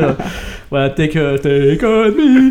Bref, et ben euh, Jimmy Gnecco était venu faire euh, leur première partie, et là d'un coup, euh, les gens découvraient euh, Ours euh, 15 ans après la sortie de leur premier album. quoi. Ouais, bah Donc, au moins, au moins si vous voulez découvrir euh, l'album Distorted le Labies euh, de Ouais. 2002, hein, qui est, euh, je pense, moi c'est un de mes albums préférés de tous les temps de, de tous les groupes que j'ai écoutés. Ouais, il est vraiment. moi je bien. conseille le troisième album, euh, le troisième album, euh, Merci, Ouais. euh, Ouais. Et, bah- qui est une tuerie euh, aussi. et puisqu'on euh, est, puisqu'on est un podcast euh, musique, euh, j'aimerais bien vous parler du dernier album de Beyoncé. Je l'ai acheté, mais je l'ai pas encore écouté, donc je peux pas encore vous en parler. Un album qu'elle a sorti. Non, mais je dis ça parce que c'est un album qu'elle a sorti sans faire de promo avant. Elle l'a balancé comme ça euh, sur iTunes et euh, voilà, c'est Elle a parti. balancé avec Elle, ses fesses, elle- elle avec est, elle, elle très, pas elle est très intelligente. Elle l'a balancé comme ça sur iTunes et tout le monde en a parlé dans tous les journaux. C'est Ça, clair. C'est fabuleux, Voilà. quoi. Ça, c'est- Voilà, et ben écoutez, c'était épisode, un épisode sur le Hobbit et sur, euh, et sur les, les CD et sur euh, la musique. Euh, merci de nous avoir écoutés. Et puis, il y aura peut-être une petite surprise avant la fin de l'année euh, sur Podsac. Et puis sinon, bah, on vous retrouve l'année prochaine. Voilà. Euh, non, non, non, non, non, non, non, non, non, non, parce qu'il y aura encore, euh, il faut que je le dise, il y aura c'est ce que je viens de dire. C'est ce que je viens de dire. Une petite surprise, mais j'a- j'attendais que tu me. Ah, pardon. D'accord, oui, parce qu'en fait, euh, c'est un, épisode des villages pas l'affaire. Euh...